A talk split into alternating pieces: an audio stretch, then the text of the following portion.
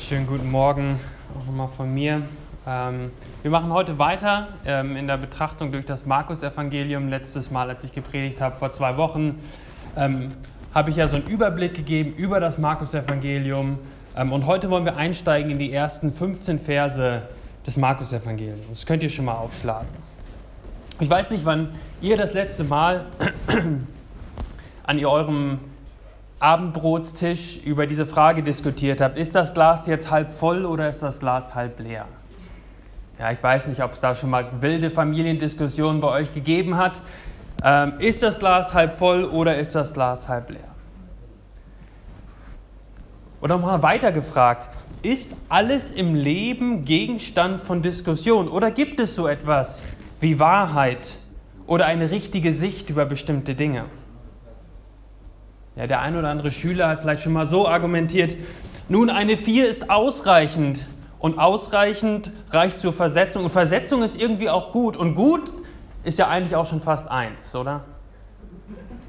Nun, diese Argumentation hält nicht stand, wenn du dann aus der Schule rauskommst und eine Ausbildungsstelle suchst oder ein Studium gehst.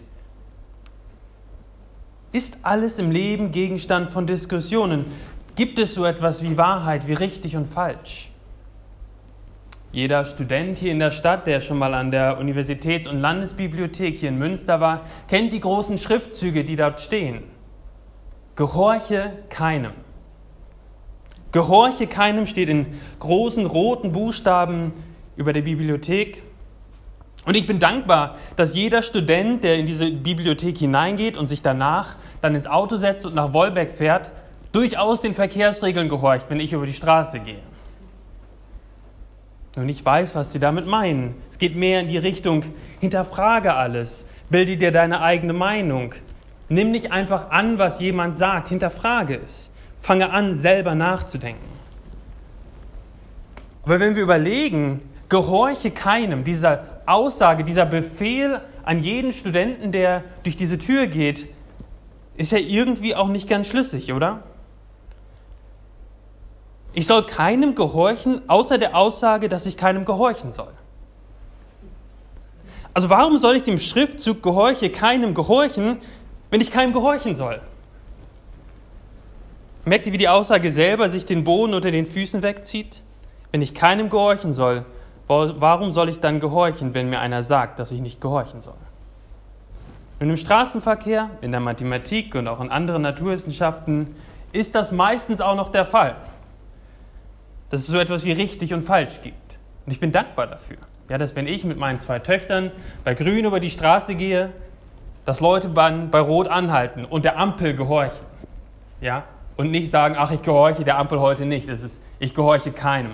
Heute fahre ich über rote Ampeln. Aber wenn wir zu Fragen zu Moral, zu Gott, zu Jesus kommen, dann sind das Themen, in der wir in der heutigen Zeit keine absoluten Aussagen mehr treffen dürfen. Diese Dinge sind Gegenstand von Diskussionen, über die man nicht wirklich etwas wissen kann. Du darfst deine Sicht von etwas nicht absolut verbindlich für alle Menschen vertreten. Vielleicht hast du das auch schon mal gehört. Das ist deine Sicht von Jesus. Ich habe meine Sicht von Jesus. Aber du darfst mir nicht vorschreiben, welche Sicht jetzt richtig ist. Nun, ich bin der allererste, der sagt, es gibt viele Fragen in der Bibel, wo gläubige, bibeltreue Menschen andere zu unterschiedlichen Meinungen kommen können. Fragen der Endzeit, Fragen zum, zum Beispiel zu, zur Rolle von Israel. Es gibt ganz viele Fragen, wo bibeltreue Leute zu unterschiedlichen Antworten kommen. Aber es gibt einen Kern der biblischen Botschaft, die klar ist und die verständlich sind. Wir sind nicht die Ersten, die das sagen. Selbst in der Reformation, in der Reformation hat das schon angefangen, dass, dass Luther gesagt hat, die Bibel ist klar. Damit meint er nicht, dass sie so klar ist wie, wie ein Fenster, das man durchgucken kann, sondern er sagt damit, sie ist verständlich in den wesentlichen Dingen der Lehre.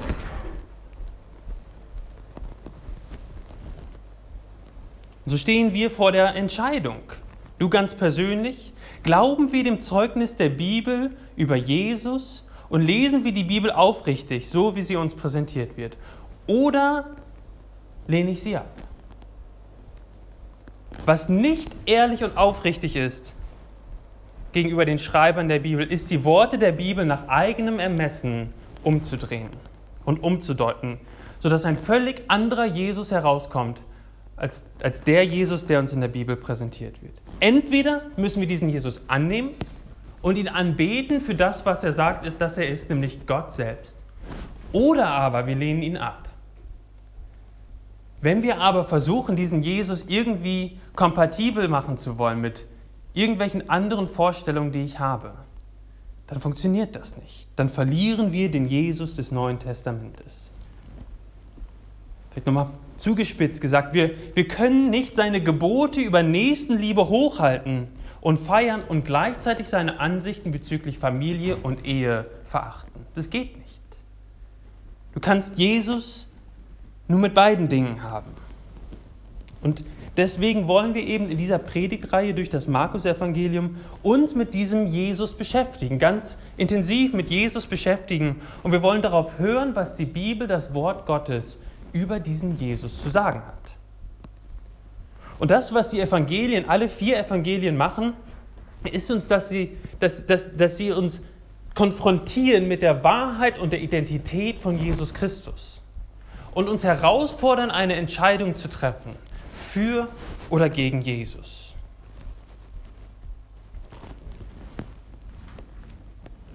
Also lasst uns einsteigen in dieses faszinierende Evangelium Markus 1, 1 bis 15.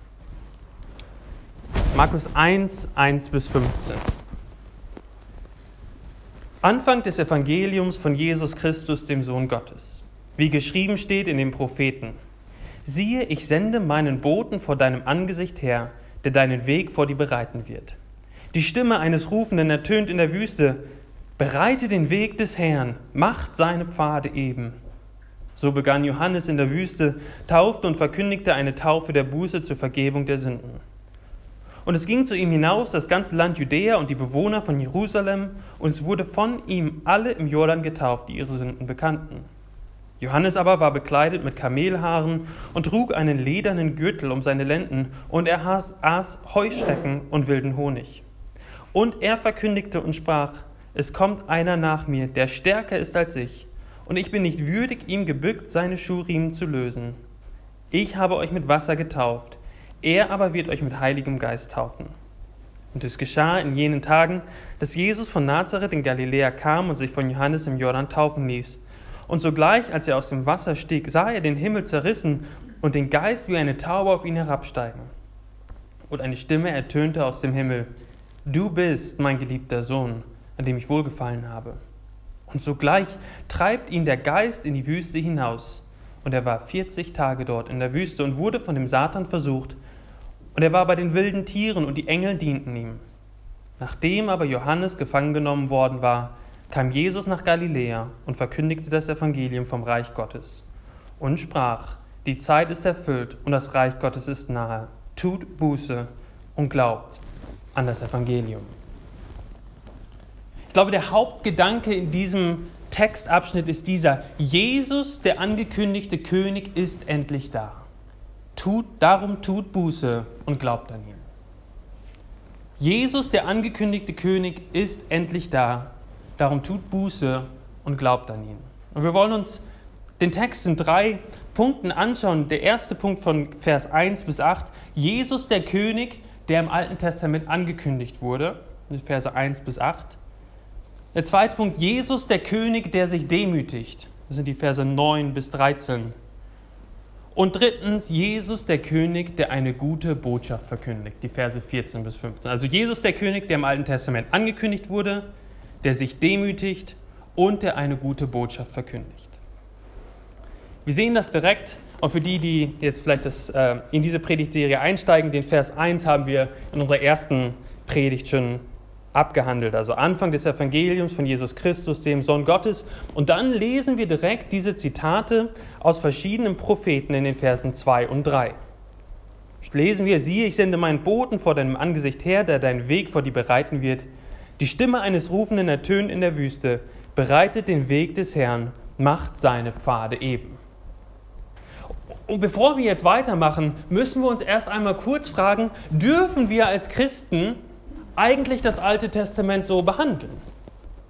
Ist das Alte Testament nicht eigentlich der Text der Juden und nicht der Christen? Ich habe gestern einen Podcast gehört von einem Theologen, der hat genau das gesagt. Gesagt, also man muss sehr, sehr vorsichtig sein, das Alte Testament als christlich zu bezeichnen. Und das hört man immer wieder auch in öffentlichen Diskussionen. Aber das Alte Testament ist eine christliche Schrift. Vielleicht irritiert das den einen oder anderen hier auch, weil im Alten Testament lesen wir doch irgendwie gar nichts von Jesus, oder? Aber du kannst das Alte Testament nicht verstehen ohne Jesus. Alles, alles im Alten Testament findet seine Erfüllung in Jesus Christus und dem, was er getan hat. Klare Aussagen, die auf Jesus bezogen werden oder die Jesus selbst auf sich bezieht, wie diese Aussage hier aber auch ganze Konzepte im Alten Testament, die alle in Jesus seine Erfüllung finden. Zum Beispiel der Tempel. Was sagt Jesus im Neuen Testament? Jesus sagt von sich selber, dass er der Tempel ist. Was war der Tempel im Alten Testament? Das war der Ort, an dem Menschen Gott begegnen konnten. Und im Neuen Testament sagt Jesus jetzt, ich bin der Tempel. Ihr könnt Gott begegnen. Ihr dürft wieder Gemeinschaft haben mit Gott in mir und durch mich. So sehen wir, wie das ganze Alte Testament seine Erfüllung in Jesus findet. Ganz deutlich wird das, wer eine Bibel dabei hat, vielleicht schlagen wir das einmal kurz auf. Am Ende vom Lukas-Evangelium, Lukas 24, da macht Jesus nämlich genau das. Er geht durch das Alte Testament und zeigt diesen Jüngern von Emmaus, von angefangen von Mose, was sich auf ihn bezieht. An Lukas 24, Vers 26 und 27 lesen wir, musste nicht der Christus dies erleiden und in seine Herrlichkeit eingehen?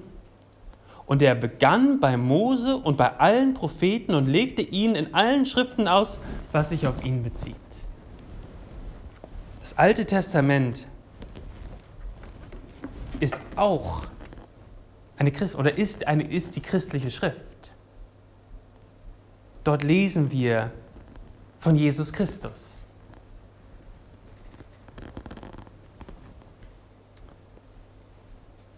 So lesen wir von diesen prophetischen Stellen, unter anderem aus Jesaja. Und das eine, was wir hier sehen in Markus 1, Vers 2, ist, dass ein König oder eine hoheitliche Figur angekündigt wird. Ja, das sehen wir direkt in Vers 2. Da wird ein Bote vor ihm hergesendet, der, der den Weg bereitet, ja, der den roten Teppich auslegt und die Blaskapelle fertig macht, damit der König kommen kann. Das ist das eine, was wir sehen. Und das andere, das wir sehen in Vers 3, ist, dass diese, dieser König, diese hoheitliche Figur, die da kommt, der Herr ist. Bereite, Vers 3, den Weg des Herrn. Und im Alten Testament ist der Herr, wenn dort der Herr steht, damit ist Gott gemeint. Gott höchstpersönlich. Und so gab es im Alten Testament die Erwartung, dass irgendwann ein letzter Prophet auftritt, der den Weg bereiten wird und dann wird Gott selber kommen und eingreifen. Und dieser Bote, der hier als letzter Prophet beschrieben wird, der als letzter Prophet beschrieben wird, ist eben dieser Johannes der jetzt da ist. Aber wie bereitet er den Weg vor? Wie bereitet er den Weg für Gott vor? Man würde vielleicht in der Ankündigung erwarten, irgendetwas anderes erwarten, ja? Dass sich alle schön rausputzen und irgendwie das Beste, das beste Gesicht zeigen. Ja, wenn ihr irgendwann, wenn Corona vorbei ist, ihr vielleicht zu uns zum Essen kommt, dann sieht das Haus wahrscheinlich ziemlich gut aus. Aber wenn ihr wüsstet, wo ihr nachgucken müsstet, dann werdet ihr merken, vor einer Stunde ungefähr sah das Haus noch nicht so schön aus. Die ganzen Sachen, die ganz verstreut drumherum lagen, die lagen jetzt schön irgendwo in der Ecke versteckt, wo keiner es sehen konnte. Und eigentlich erwartet man jetzt ja, da kommt der König und jetzt muss man sich irgendwie rausputzen und gucken, dass man einfach gut dasteht, wenn der König kommt. Aber was macht dieser Johannes? Was verkündigt er? Wie bereitet er das Volk auf das Ankommen von Jesus vor. Er verkündigt, das lesen wir, eine Taufe der Buße zur Vergebung der Sünden. Damit das Volk bereit ist, Jesus zu empfangen, sollen sie ihre Sünden in die Öffentlichkeit bringen und sie öffentlich bekennen. Das sind die Vorbereitungsmaßnahmen für das Kommen von Gott. Die richtige Haltung, Gott zu empfangen, ist die Buße, das Bekenntnis der eigenen Sündhaftigkeit und die Abkehr von der Sünde. Und das war damals so und das ist heute auch noch genauso. Wir empfangen Gott ganz persönlich, indem wir Buße tun und umkehren und auf Jesus vertrauen. Und Buße ist nicht einfach nur ein religiöses Ritual, das man, durch das man sozusagen gehen muss. Ja, also losgelöst von allem, was ich glaube, ich muss einfach dieses Ritual der Buße jetzt machen und dann ist schon alles wieder in Ordnung mit Gott. Es ist auch nicht eine Anstrengung, es nächstes Mal besser zu machen. Es ist auch nicht das Versprechen, Gott ganz, ganz, ganz besonders zu dienen morgen. Nein, Buße beinhaltet, seinen Sünden und seinem Herz ins Auge zu schauen und zu sagen, ich bin ein Sünder. Ich bin ein Sünder, mein Herz rebelliert gegen Gott und ich habe keine Hoffnung, mich alleine daraus zu befreien. Und mit dieser Haltung der Buße kommen wir vor Gott und bekennen es und drehen uns damit weg von unseren Sünden und hin zu ihm und erwarten von ihm Hilfe, weil wir sagen, in uns gibt es keine Hoffnung. Und, und, Buße und Glauben gehören immer zusammen. Wir sehen das nachher in Vers 15, da wird das nochmal ganz, ganz ausdrücklich. Johannes ruft hier auf zur Buße, sich umzukehren von den Sünden, ihre Sünden zu bekennen aber dann, was, wer kommt dann, nachdem sie Buße getan haben? Dann kommt Jesus. Jesus ist derjenige, zu dem sie sich dann hinwenden, wenn sie ihre Sünden bekannt haben.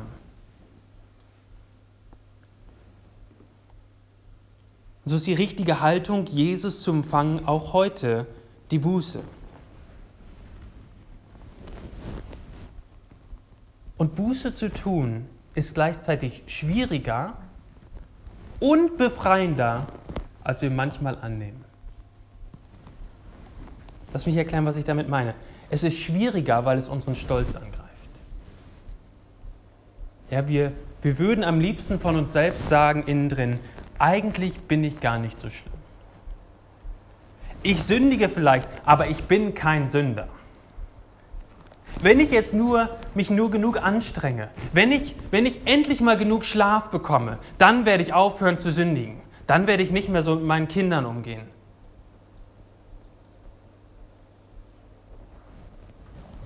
Nein, es greift unseren Stolz an, weil wir anerkennen müssen, dass wir Sünder sind, die sündigen. Schaue der Wahrheit ins Auge und demütige dich und bekenne es vor Gott aber es ist gleichzeitig auch befreiender, als wir manchmal annehmen. Es ist befreiender, weil wir uns nicht mehr verstecken müssen.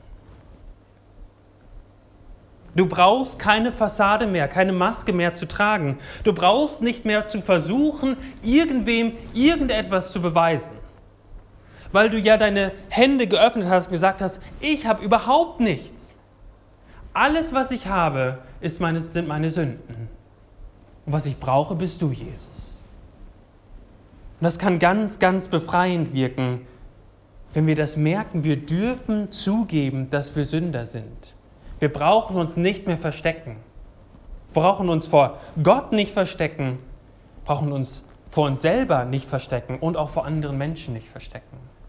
Wir dürfen es zugeben, weil wir wissen, wenn wir es zugeben und umdrehen von unseren Sünden, zu wem wir uns hinwenden nämlich zu Jesus Christus, unserem Herrn.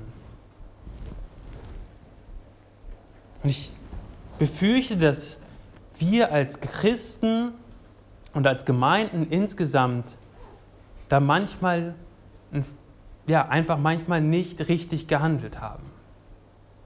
Du kannst das für dich selber prüfen in deinem Herzen. Ich musste das auch machen.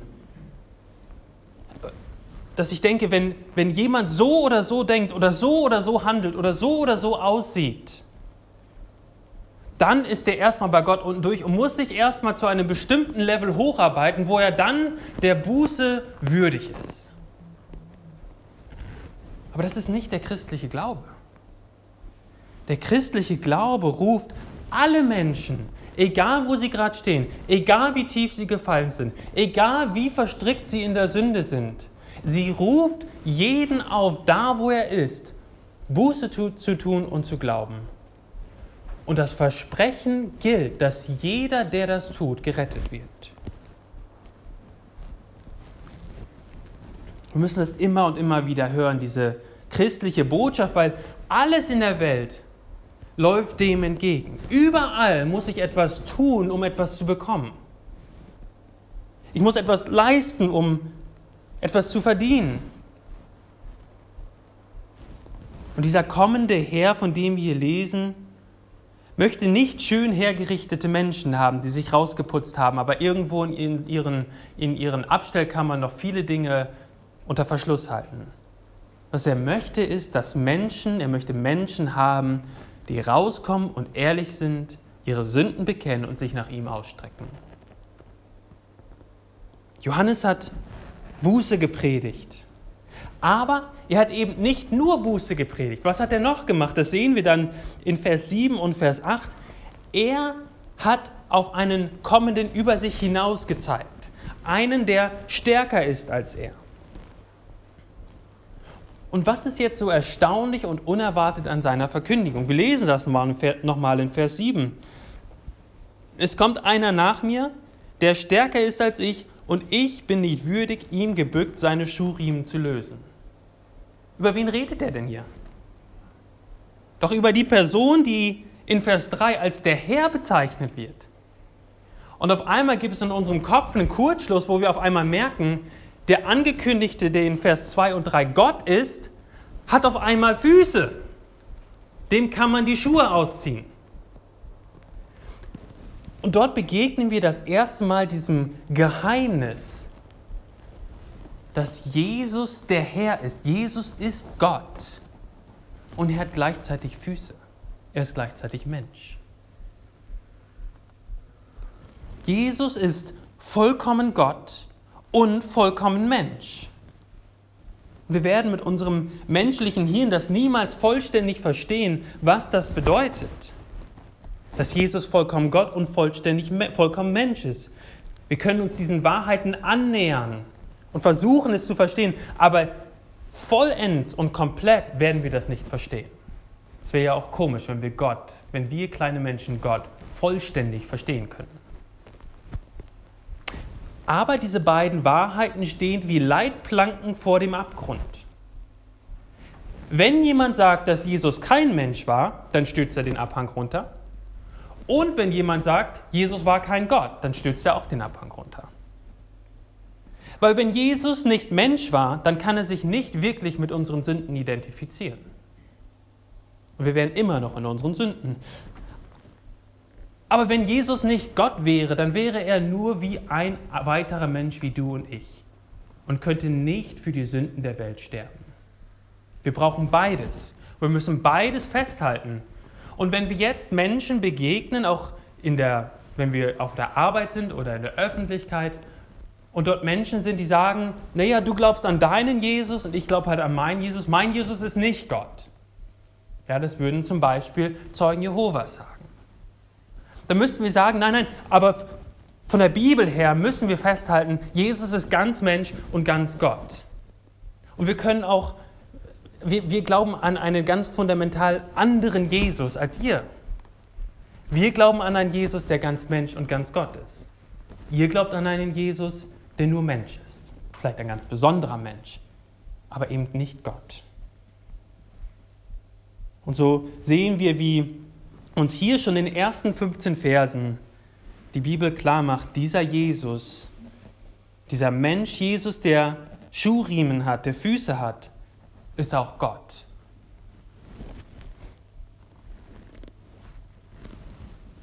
Also wir haben gesehen, Jesus der König wurde im Alten Testament angekündigt ähm, Johannes predigt eine, eine, eine Predigt der Buße und zeigt auf den Jesus hin, der kommen wird. Und Menschen werden aufgefordert, ihre Sünden zu bekennen und dann auf diesen Jesus zu vertrauen. Der zweite Punkt, die Verse 9 bis 13, dort sehen wir, dass Jesus der König sich gedemütigt hat. Ja, wir sehen in Vers 19, äh, sorry, in Vers 9, ähm, dass Jesus eben dann nach Galiläa kam und sich von Johannes im Jordan taufen ließ. Und dann zerreißt der Himmel und der Geist kommt wie eine Taube auf ihn herab. Und dann in Vers 11 eine Stimme ertönt aus dem Himmel und dort sagt dann der Vater zum Sohn, du bist mein geliebter Sohn, an dem ich wohlgefallen habe. Und direkt danach treibt ihn der Geist in die Wüste hinaus, wo er dann von dem Satan ver, äh, versucht wird und ähm, er bei wilden Tieren ist und die Engel ihm gedient haben und er letztendlich sieghaft aus dieser Versuchung hervorgegangen ist. Habt ihr euch schon mal gefragt, warum Jesus sich taufen lassen hat? Das ist ja eine ganz interessante Frage, oder? Warum hat Jesus sich taufen lassen? Das war doch eigentlich eine Taufe der Buße zur Vergebung der Sünden. Jesus hat doch nie gesündigt. Warum, warum lässt Jesus sich taufen? Warum demütigt er sich so?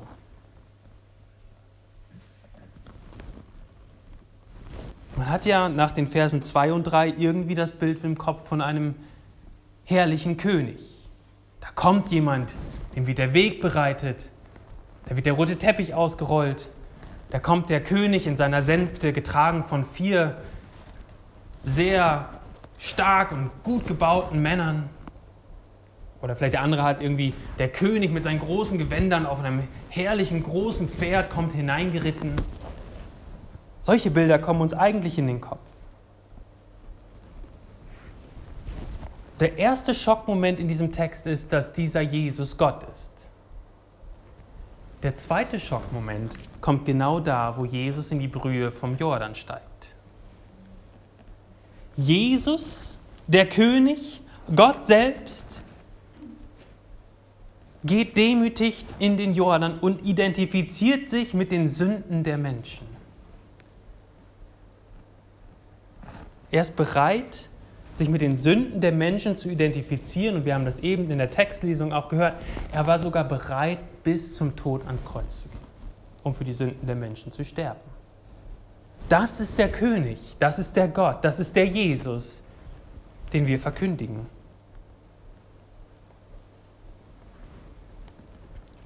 Jesus, Jesu königliche Herrschaft beginnt mit dem demütigen Gang in den Jordan. Der größte Feind damals wie heute waren nicht die Römer am Land, sondern die Sünden der Menschen, die sich von Gott getrennt haben. Und Jesus identifiziert sich auch mit deiner Brühe im Herzen, auch mit deinen Sünden in deinem Herzen. Der Gott des Universums, der heilig und gerecht ist, identifiziert sich mit uns und mit unseren Sünden, Sünden und er demütigt sich und nimmt unsere Sünden auf sich und bezahlt sie am Kreuz. Was für ein Gott! Was für ein Jesus! Darf ich dich ganz persönlich fragen, glaubst du das? Ist das der Jesus, an den du glaubst?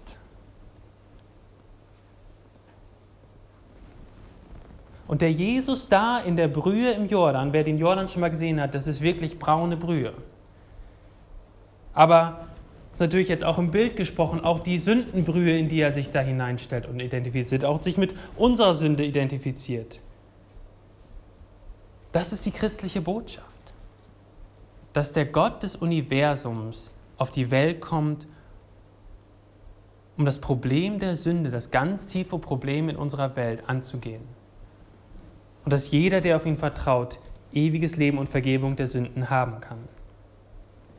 Jesus, Jesus sympathisiert nicht nur mit dir. Oder er feuert dich nicht nur an von der Seitenlinie und sagt, mach weiter so, versuch mehr. Jesus sympathisiert nicht nur oder feuert uns an, sondern er identifiziert sich mit uns. Er nimmt unseren, nimmt deinen Platz ein. Er bezahlt für deine Sünden, damit du frei sein kannst. Und Jesus wusste schon hier bei seinem Gang in den Jordan, was es letztendlich bedeuten würde für ihn. Am Ende würde dort ein Kreuz stehen, an dem er für die Sünden bezahlen müsste.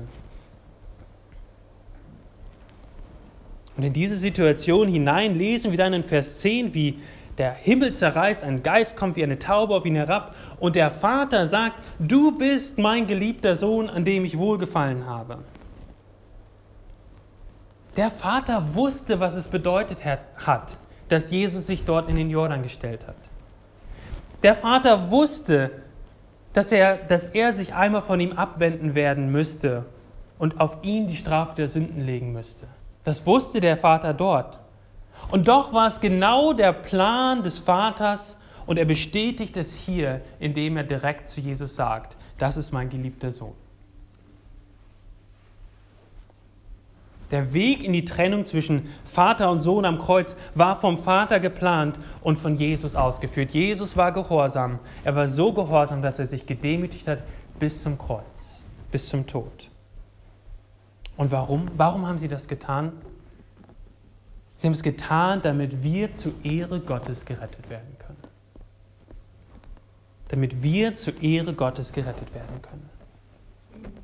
Und dann lesen wir in Vers 12, wie er sogleich, wie der Geist ihn sogleich in die Wüste hinausgetrieben hat und er dort 40 Tage lang versucht wurde. Woran erinnern euch, euch die Zahl 40 und Wüste? Vielen kommt wahrscheinlich Israel in den Sinn. 40 Jahre ist Israel in der Wüste rumgewandert.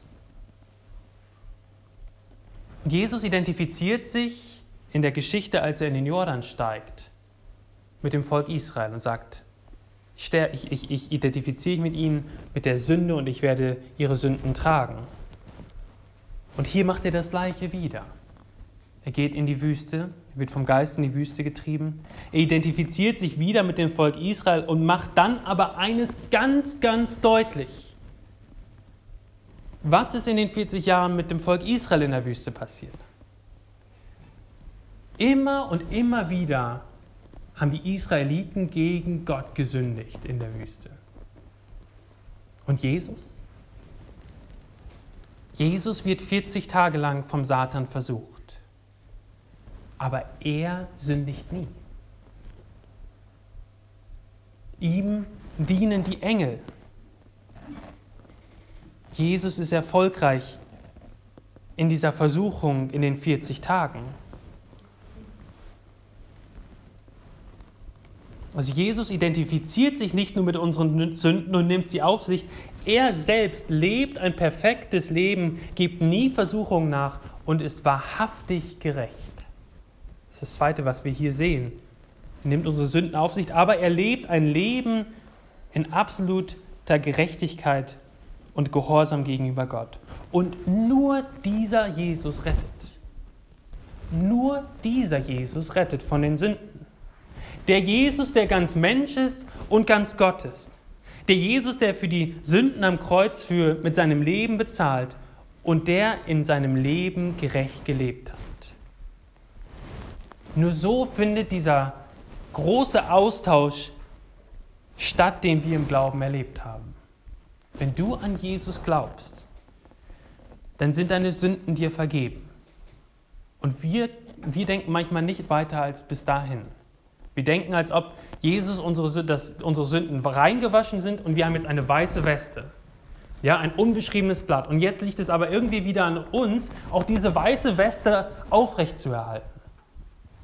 Aber was die Bibel uns sagt, ist, dass durch Glauben wir nicht nur befreit sind von der Sünde und unsere Sünden uns vergeben wurden, sondern dass wir auch die Gerechtigkeit Jesu angerechnet bekommen durch Glauben. Da hat dieser große Austausch zwischen unserer Sünde. Jesus hat unsere Sünde genommen und wir haben Jesu Gerechtigkeit bekommen. Das ist genau das, was wir hier in diesem Text sehen, dass Jesus sich identifiziert mit unserer Sünde und gleichzeitig gerecht ist und Versuchungen standhält. Also wir haben gesehen, dass der König Jesus im Alten Testament angekündigt wurde. Das war der erste Punkt. Jetzt haben wir gesehen, dass Jesus sich gedemütigt hat und zum Schluss jetzt in den Versen 14 und 15 wollen wir uns anschauen, dass der Jesus, der König, eine gute Botschaft hat.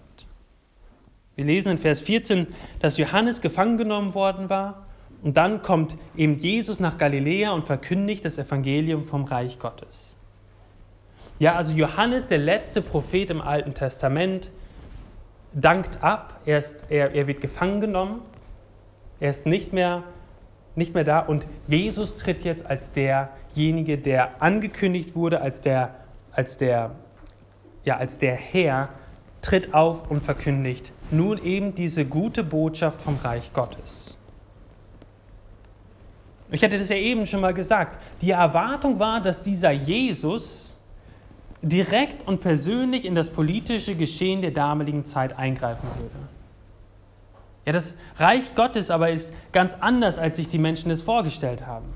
Jesus, der König, kommt nicht, um ein bisschen politische Stabilität zu bringen oder Israels Unabhängigkeit. Das ist alles viel, viel zu wenig. Sein Ziel ist es, die Menschen umfassend zu heilen und wieder in eine Beziehung mit Gott zu bringen und so sein Reich aufzurichten. Die gute Botschaft ist, dass Jesus regiert und dass wir Menschen durch ihn Zugang zu seinem Reich Gottes, zum Reich Gottes haben werden. Aber das Reich Gottes ist nicht nur ein Gedankenkonstrukt. Wir lesen nachher in Kapitel 14 im Markus-Evangelium zum Beispiel, dass man an diesem Ort, das er Reich Gottes nennt, auch Wein trinken kann. Der spricht auch davon in Kapitel 9, dass dieses Reich Gottes in Kraft kommen wird. Also es ist nicht nur ein Gedankenkonstrukt irgendwie für, wo man mal schön drüber nachdenken kann, sondern hat etwas Konkretes, Jesus sagt, dass er nicht mehr von dem Wein trinken wird, bis er es wieder trinken wird im Reich Gottes. Und so wissen wir, dass Jesus einmal in seinem Reich regieren wird und alle, die Buße getan haben und ihm vertrauen werden, werden dort in größter Glückseligkeit für alle Zeit unter diesem einen König Jesus Christus leben. Und alle Menschen, die ihn abgelehnt haben und gegen Jesus, den König, rebelliert haben, werden von diesem König verurteilt werden. Das ist das eine, wie, wie Jesus über das Reich Gottes spricht. Das andere, was er sagt, ist, das Reich Gottes ist wie ein Senfkorn. Es ist total klein, unbemerkt und trotzdem wird es irgendwann zu einem wunderschönen großen Baum werden.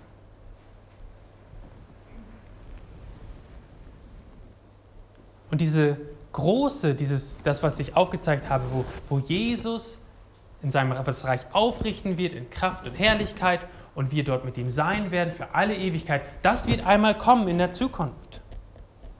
Dort werden wir für alle Ewigkeit zusammen mit Jesus und den anderen Gläubigen Gott genießen und ihn feiern und loben bis in alle Ewigkeit. Aber wo sehen wir jetzt hier auf dieser Erde schon das Reich Gottes? Es gab viele Menschen, gibt viele Menschen, die meinen, dass man das Reich Gottes irgendwie groß in der Gesellschaft aufrichten kann oder dass man das irgendwie groß sehen kann. Aber wir leben in einem Zeitabschnitt, in dem das Reich Gottes wie ein Senfkorn ist. Wo aber, wo aber sieht man das Reich Gottes auf dieser Welt? Man sieht es in den Gemeinden Jesu Christi. Dort versammeln sich Menschen, die unter der Herrschaft Gottes sein Gebot, seine Gebote annehmen, ihm vertrauen und ihm nachfolgen. Und deswegen liebe ich die lokale Gemeinde. Deswegen liebe ich auch diese Gemeinde. Und alle anderen Gemeinden auf dieser Welt, die Jesus Christus als denjenigen verkündigen, wie wir es heute gesagt haben. Als den wahren Mensch, als den wahren Gott der sich für die Sünden hingegeben hat und für uns Gerechtigkeit erwirkt hat. Ja, das Reich Gottes ist da, wo Menschen unter dem Herrschaftsanspruch Christi leben, wo sie akzeptieren und glauben, was er für sie getan hat und wo sie auf sein Wort hören und ihm folgen. Und lasst uns auch als Gemeinde hier eine solche Gemeinde sein, die unerschütterlich an, den, an der vollständigen Vergebung unserer Sünden festhält und sich darauf verlässt. Und gleichzeitig eine Gemeinde zu sein, die auf die Worte ihres Königs hört. Und kann man etwas, nochmal zurück auf den Anfang, kann man etwas sicher über Jesus wissen? Macht die Bibel klare Aussagen über Jesus? Ich hoffe, ihr würdet mit mir jetzt übereinstimmen, dass wir klare Aussagen treffen können über Jesus. Er ist vollkommen Mensch, er ist vollkommen Gott und diese, diese Sachen werden wir im Laufe des Markus-Evangeliums immer und immer wieder sehen. Er identifiziert sich mit unserer Sünde, er ist der Gerechte, der nie gesündigt hat. Und er richtet sein Reich auf, in das nur diejenigen Eingang finden, die Buße tun und glauben. Das ist der große Aufruf am Ende von Vers 15. Und an welchen Jesus glaubst du? Ist er, ist er nur eine nette Ergänzung in deinem Leben, der irgendwie ein bisschen religiöses Flavor, ein bisschen religiösen Geschmack in dein Leben reinbringt? Oder ist es dein König, dem du deine Sünden bekennst und ihm vertraust? Ist Jesus der König, der dir in allen Bereichen deines Lebens etwas sagen darf?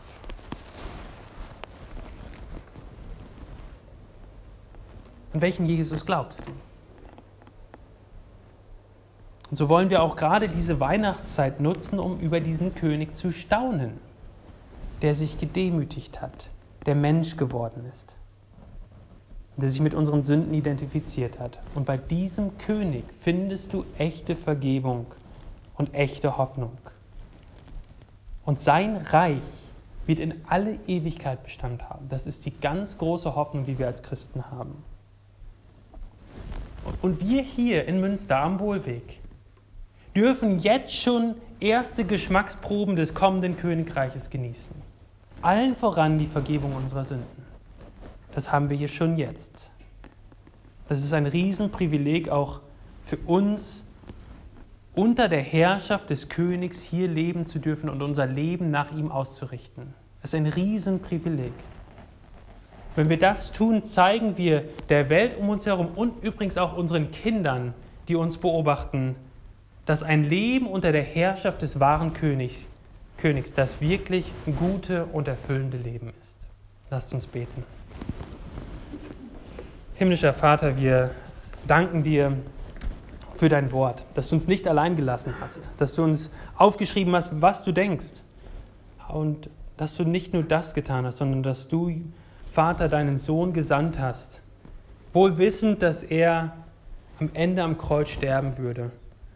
Und dass du, Vater, und du, Sohn, voneinander getrennt werden würdet aufgrund unserer Sünde. Dass du, Jesus, aufgrund unserer Sünde vom Vater getrennt werden würdest und damit wir zu deiner Ehre Errettung erfahren dürfen. Dafür sind wir dir unglaublich dankbar und bitten dich, dass das, diese Gedanken, die wir heute gehört haben, in den Gebeten, in den Liedern und auch jetzt in der Predigt, dass das ganz tief auch in unserem Herzen verankert wird und uns auch durch die nächste Woche trägt.